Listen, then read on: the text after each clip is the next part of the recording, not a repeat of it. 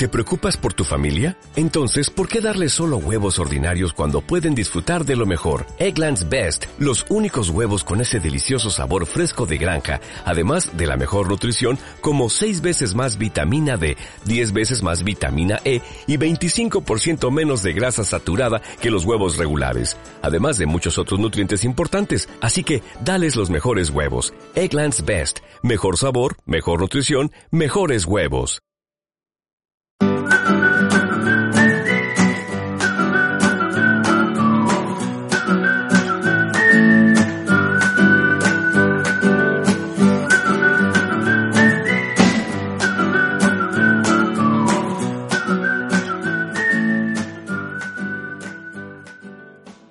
Bienvenida y bienvenido a Postales desde Estonia, el podcast en el que te enviamos postales sonoras desde este país báltico.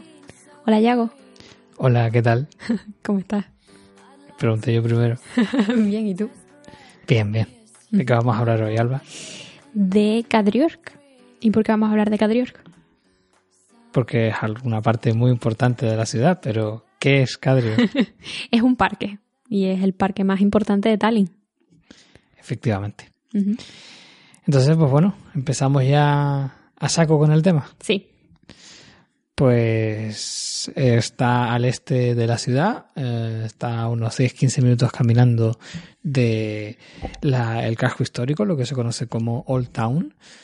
Y bueno, pues mide 1,5 kilómetros de largo desde el extremo noreste hasta el suroeste. Y bueno, pues Cadrior, ¿qué significa? Eh, pues literalmente significa Valle de Catalina. ¿Por qué? Pues porque el eh, zar Pedro el Grande, en 1718, empezó a construir el. Bueno, no lo construyó él, lo ordenó construir. y eh, era en. En honor a, su mujer. Entonces, pues bueno, de ahí que se llame el Valle de Catalina. Eh, ¿Por qué ocurrió esto? Pues porque en esa fecha, se, bueno, previamente se había librado la Gran Guerra del Norte, en la que había involucrados varios países, pero básicamente se estaban peleando Rusia con Suecia. Y entonces, pues bueno, fue una batalla en la que eh, se ponía en juego la supremacía en el mar Báltico y acabó ganando Rusia. Y una de las cosas que se llevó fue eh, Estonia, digamos que la conquistó. Y entonces, pues lo que lo que decidió hacer fue crear este, este parque en el que también construir posteriormente un palacio que sería la residencia de verano de la familia real rusa. Entonces, pues bueno, esto es un, un poco el, el, origen de una de las zonas más bonitas de, de la ciudad, de origen ruso y con claro componente eh, invasor, pero igualmente es una de las partes más bonitas de la ciudad. Sí, y por eso vamos a hablar de ello, ¿verdad? Y este año además se conmemora el, el 300 aniversario. Mm. Así que aprovecharemos nuestra estancia en esta ciudad para disfrutar de todos los actos que hagan que seguramente valdrán mucho la pena. Bueno, ¿y en cuántas partes se divide el parque? Pues en unas cuantas, pero no sé, ¿por cuál quieres comenzar? Pues voy a empezar por uno de mis favoritos, que es el jardín japonés. ¿Qué es el jardín japonés? Pues es una, un pequeño jardín japonés que está en uno de los extremos del parque. Fue construido por Masao Son, Sone, no sé muy bien cómo pronunciarlo, y es un arquitecto japonés bastante famoso. Eh, fue construido en 2011 y a mí personalmente creo que es de mis partes favoritas del parque. Eh, tiene como una especie de puentes que tienes que atravesar, eh, piedras en, el, en la tierra por las que pasar, tiene unos cuantos lagos que siempre está anidado de patos. no sé, a mí me parece súper bonito. La naturaleza como toda muy bien cuidada, muy refinada, muy, muy bonito. Y sobre todo, mm, claro, puedes verlo en, en su esplendor, en verano y en, y en primavera, pero luego en invierno también cuando está todo helado es precioso. a mí es que me encanta, la verdad. Como buen jardín japonés, tiene tanta importancia la vegetación como el agua y las rocas. No, las rocas están escogidas y no están colocadas de cualquier manera y tal. Entonces, pues bueno, es, es muy. Se genera como una sensación eh, de estar en un, en un sitio pues diseñado al milímetro y pues eso pues minimalista y muy acogedor, ¿no? Es como una, una, parte muy agradable de pasear o, o, o, de observarlo atentamente, aunque realmente, que es una de las cosas curiosas, el, los jardines japoneses eh, invitan un poco a, a, la introspección y a la reflexión, pero Mm, digamos que son lugares de paso. O sea, los jardines japoneses no tienen, por lo general, por lo que tengo entendido, no tienen bancos. Sí, este no tiene. Y es algo que a mí me molesta un montón, porque yo me hubiera sentado ahí a pasar la tarde, pero que va, no, no hay ningún sitio donde sentarte. Hmm. Pero no es eso, no está pensado para la relajación en el sentido de pasar la tarde y estar ahí relajado, sino a, a visitarlo y a, digamos, tener como un viaje, ¿no? Así un poco místico, tener un viaje dentro del parque y que eso te ayude pues a tu, a tu reflexión y a tu meditación. Entonces, de ahí que estés en movimiento, que no te pares, que, y, y, claro, al, al tener diferentes partes, pues experimentas diferentes sensaciones y, y ves diferentes eh, paisajes, ¿no? Entonces, pues, no sé, la verdad es que es una cosa que me llama bastante la atención en general la cultura japonesa. Entonces, pues, este sitio más concretamente, pues me mm, estaba teniendo las papeletas para que fuese una de las partes que más me gustase del parque, ¿no? Sí, y además que es un poco random, ¿no? O sea, un, jardín, un jardín japonés. ¿Qué significa? Porque hay gente que probablemente no entiende lo que significa random. Muy aleatorio, en el sentido de que es raro que esté ahí, ¿no?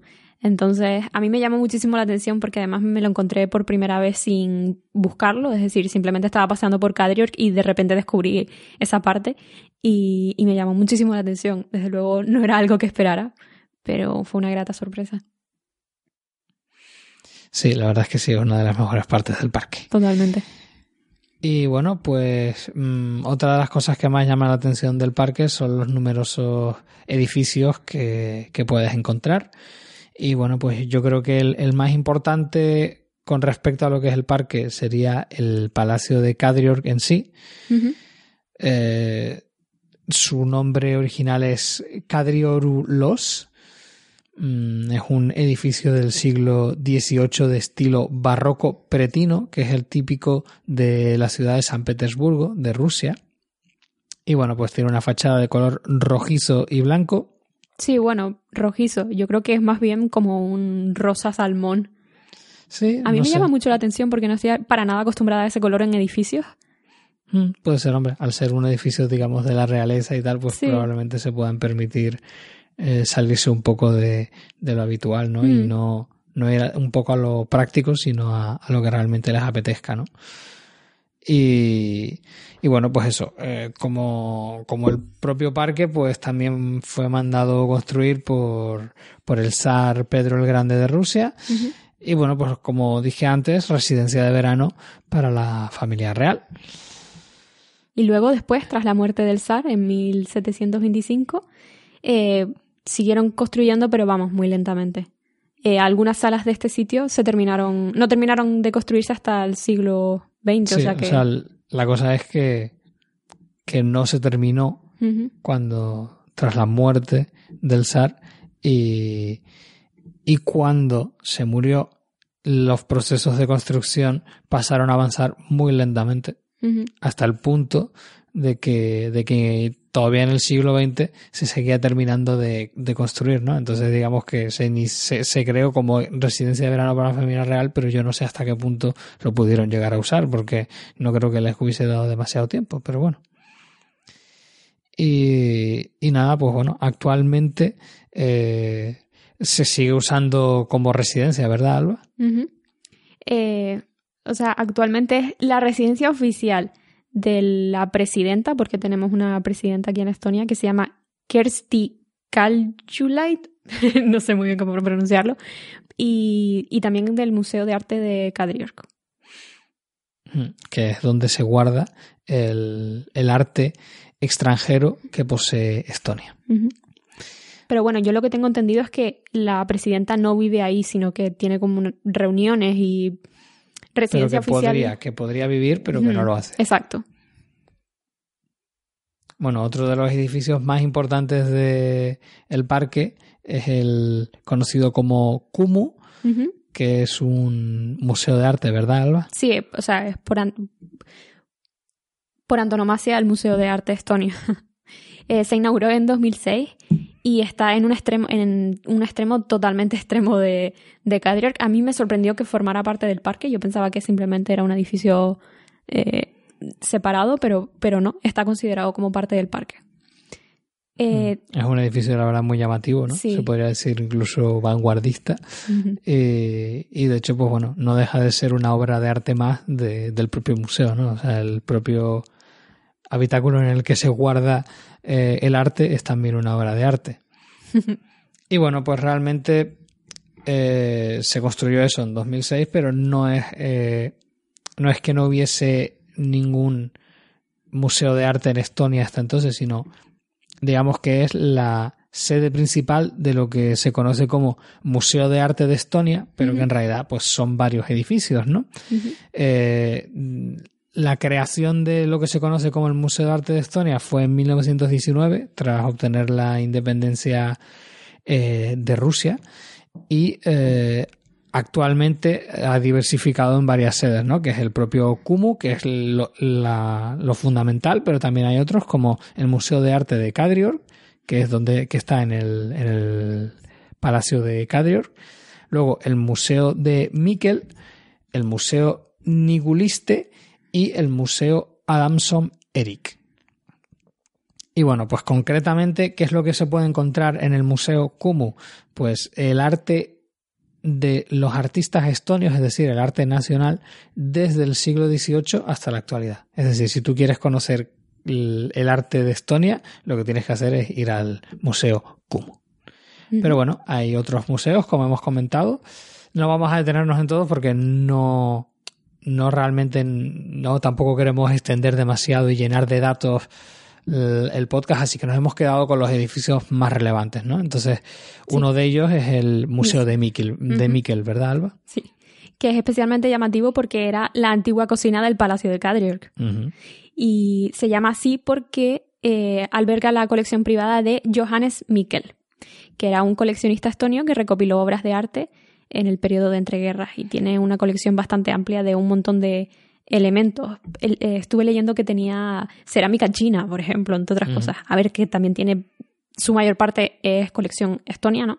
Pero que también tiene otras de otras de otros países y me, me llamó la atención. También tenemos la Casa Museo de Pedro el Grande, ¿verdad, Alba? Que vendría a ser como una casa de campo y era la residencia del zar durante los años en los que visitaba Estonia. Y claro, como todavía, el- como habíamos comentado, el parque, o sea, el, el que, mm, palacio todavía no estaba eh, habitable, entonces, pues claro, como querían ir a, a Estonia igualmente, pues lo, que, lo único que les quedaba era pues tener otra casita, ¿no? Entonces eh, habrán vivido ahí y luego, pues probablemente el zar yo creo que no llegó a disfrutar del palacio, pero bueno, eso es otra historia. Mejor Pastonia. sí. Y vamos, es un edificio de dos plantas pequeñito. Bueno, pequeñito, teniendo en cuenta los estándares, ¿no? Y se conserva el mobiliario y objetos de la época, lo cual está muy bien. Y bueno, otro de los puntos más importantes de, de el parque de Cadrior, cuando lo visitas te llama mucho la atención por sus dimensiones y por su forma, es un- una zona que se llama, se conoce en estonio como Laulu Baljak. Exacto. ¿Y qué es esto? Pues es un eh, anfiteatro enorme, Mm. al aire libre, en el que pues eh, los estonios se reúnen para celebrar algo que ya os hemos comentado en podcasts anteriores, que es el Festival de la Canción y la Danza, que se celebra cada cinco años entre junio y agosto. Sí. Bueno, fue construido en 1960 y tiene un aforo para casi 300.000 personas que se sitúan de pie y, y de cara a, enfrente tienen como una colina, entonces pues digamos que la gente también pues se puede sentar ahí para observar el espectáculo, ¿no? Sí. Y es, o sea, yo tuve la suerte de que el año pasado eh, se hizo, digamos, no el oficial, porque el oficial es cada cinco años, sino que se hizo uno de la juventud, ¿no? De la juventud y la esperanza o algo así.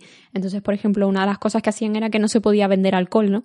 Entonces, Eh, pero bueno, estuvo el sitio llenísimo, en plan que era muy difícil poder acceder y poder sentarte. Y yo es que me quedé maravillada de la cantidad de gente que había.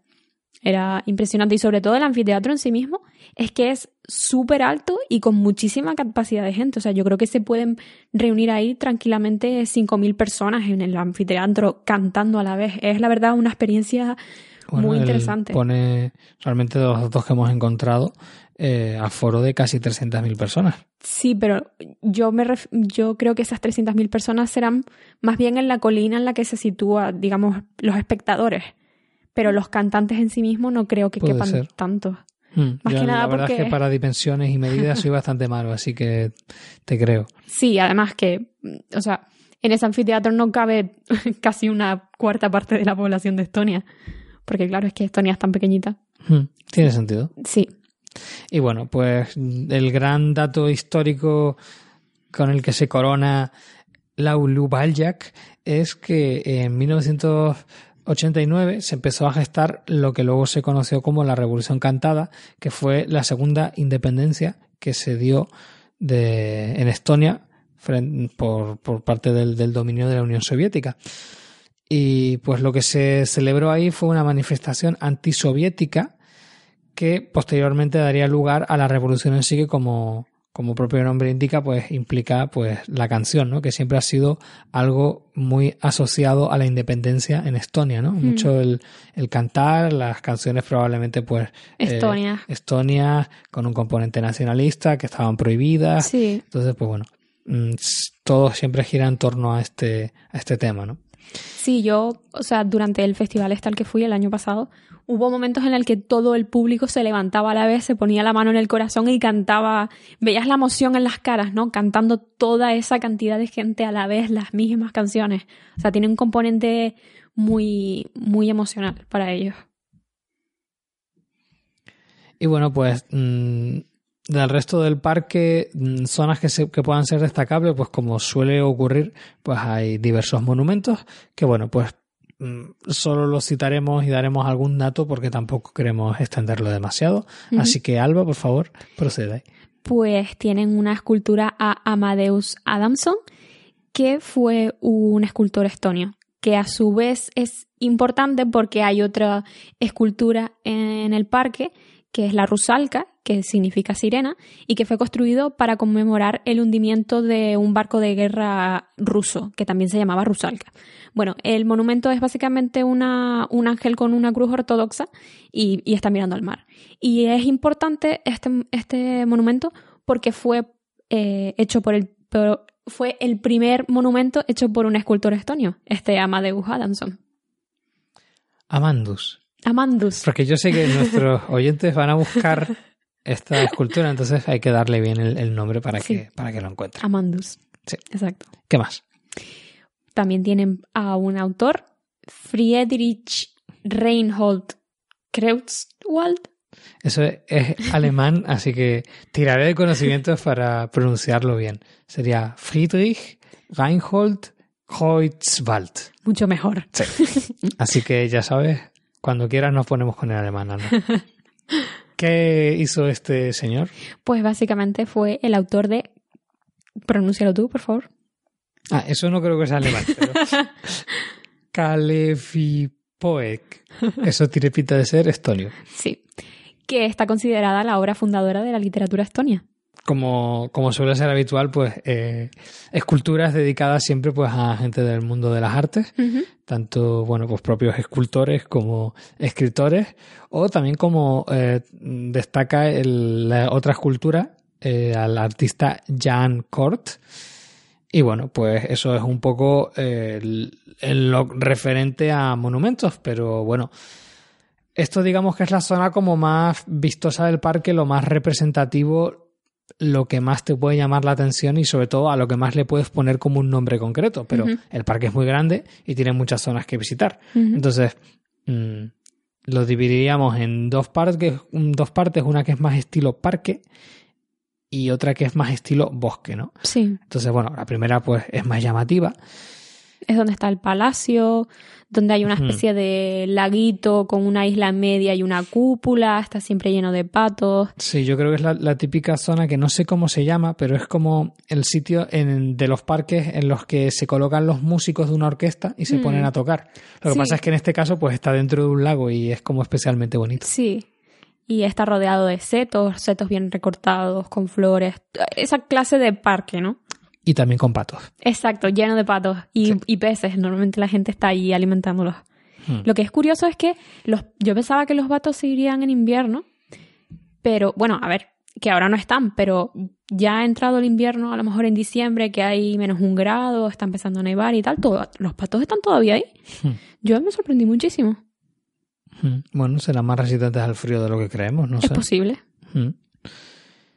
Y bueno, pues eh, esa zona de hecho está como medio en, en pendiente y, y si vas subiendo, pues en la parte de arriba hay la típica zona pues que tiene algunas eh, zonas con construcción en plan con piedras colocadas de cierta manera, con senderitos y Sí. la típica zona como con, mm, con flores y bien cuidado en diferentes niveles y entonces pues bueno es una zona bastante bonita. Tam- tampoco es espectacular quiero decir no es tan mm, no es el parque más impresionante que puedas encontrar. No me parece lo más destacable del parque pero es un elemento más que, que hace que sea un parque muy muy digno de, de ser visitado no Sí, y con respecto a la zona pues de estilo bosque, pues claro, es la zona más amplia, ¿no? Porque al final el, el parque en realidad es bastante grande, si tenemos en cuenta las dimensiones de la ciudad, no está nada mal.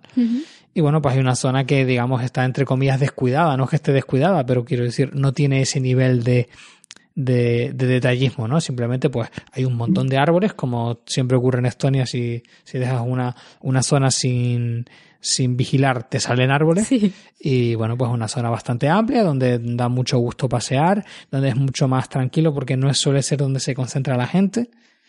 Y a mí me resulta muy agradable. ¿Tú cómo, cómo lo ves? Hombre, depende también de la estación en la que vayas. Yo cuando fui en verano estaba todo lleno de mosquitos. Me refiero a esta zona del Mm. bosque. Entonces a veces era un, un poco incómodo caminar, pero bueno, te las apañas. Pero a mí es que me parece una naturaleza muy salvaje, entonces me gusta muchísimo. Y claro, está todo verde y luego tienen los árboles de hoja caduca, entonces se, pon- se tiñe todo de colorines. Es- a mí me parece precioso. Hmm, En otoño que, que fuimos a, a verlo, estaba, estaba genial porque Sí. son, vas notando cómo va entrando el invierno, pero todavía hay un clima más cercano al verano-primavera y entonces pues eh, vas notando como poco a poco se, se va, se va eh, agotando la, el calor que todavía le puede quedar a Estonia y los árboles van perdiendo sus hojas y normalmente a cada ráfaga de viento, bueno, a, a cada ligera brisa van cayendo hojas. Entonces, la verdad es que es un, un momento muy muy disfrutable del año el ir a un parque cuando es en otoño porque además lo- los árboles cada uno con las hojas de un color distinto. Sí. entonces la verdad es que se generan unos paisajes increíbles. De Yo hecho ha- había gente que, que se iba ahí a pintar Mm. Ah, Sí, es cierto. Vimos Mm. a un señor allí pintando. sí. Total. Es, es precioso. O sea, yo es que no estoy acostumbrada porque soy de Canarias. Entonces, el otoño, pues. Pero. Pero aquí, vamos, es una absoluta gozada. O sea, mm, hojas por todas partes, preciosas. Es una maravilla, una maravilla. Y bueno, pues eh, el parque es así durante todo el año, pero eh, hay un momento especial dentro de ese año en el que se produce una serie de celebraciones. ¿De qué estamos hablando, Alba? Del Festival de las Luces. Exactamente. Conocido en estonio como Valgus König. No, eso sería. eh, K- König Cadriorus. Oye, no está mal. Sí, va- vamos claramente mejorando Progresando. nuestro nivel, aunque bueno, voy mejorando yo porque tú no te atreves a pronunciarlo, pero bueno, eso es un tema aparte. ¿Y qué es lo que ocurre en el Festival de las Luces, Alba? Se conmemora. Bueno, se celebra la, la despedida del verano. Sí, que bueno, en realidad para ellos supongo que será un poco triste, pero sí, es como bueno, un poco bueno. Hemos disfrutado del verano y ahora te dejamos marchar. exacto. Iluminan, lo que hacen es que iluminan con velas eh, los senderos del parque, eh, hacen música en vivo y luego tienen fuegos artificiales al ritmo de la música clásica. Y bueno, pues como mm, dato curioso para quien esté planificando su visita a Estonia, en este 2018 se celebrará el día 19 y 20 de septiembre. Así que bueno, nosotros por nuestra parte, eh, si seguimos estando aquí, que todo parece indicar que sí, eh, no nos lo perderemos, porque de hecho nos dio mucha rabia porque el, en 2017 estábamos presentes y como no nos enteramos no pudimos ir. Sí. Entonces fue muy triste. Fue, muy duro enterarse poco después, porque yo de hecho descubrí esa información a principios de octubre y, y me quedé como no puede ser. sí, la verdad es que fue una pena. Y bueno, para esta vez pues eh, generaremos mucha expectativa en nuestros pequeños corazones y así cuando llegue el día lo disfrutaremos mucho más. Así que bueno, eso es un poco el repaso a uno de los lugares que más nos gustan de, de Tallinn, el parque de Kadrior, que disfrutamos mucho, tanto en la vertiente veraniega como invernal. Y bueno, pues eso ha sido todo con respecto a la información y la experiencia que os podíamos contar sobre este parque. Así que nada más, pasamos ya a despedir el podcast. Así que le cedo la palabra a Alba. Pues nada, esperamos que te haya gustado mucho este podcast. Eh, podrías dejarnos un comentario en iBox a ver si te ha gustado y qué te ha parecido. Nos gusta el feedback, gracias. y en principio eso ha sido todo. Nos vemos el siguiente episodio. Eh, tenemos Twitter, arroba podstalesee. E. También tenemos Instagram, que es arroba podstales, que estoy subiendo fotitos de toda la nieve que está cayendo, que últimamente no para de nevar, es precioso. Luego, si quieres mandarnos un, un email, es podstales desde Estonia, con dos es, arroba gmail.com. La canción del principio es Good Old Times de Alex Cohen y esta que suena de fondo es Marian de Martínez. Y nos vemos en el siguiente. Adiós. Hasta luego.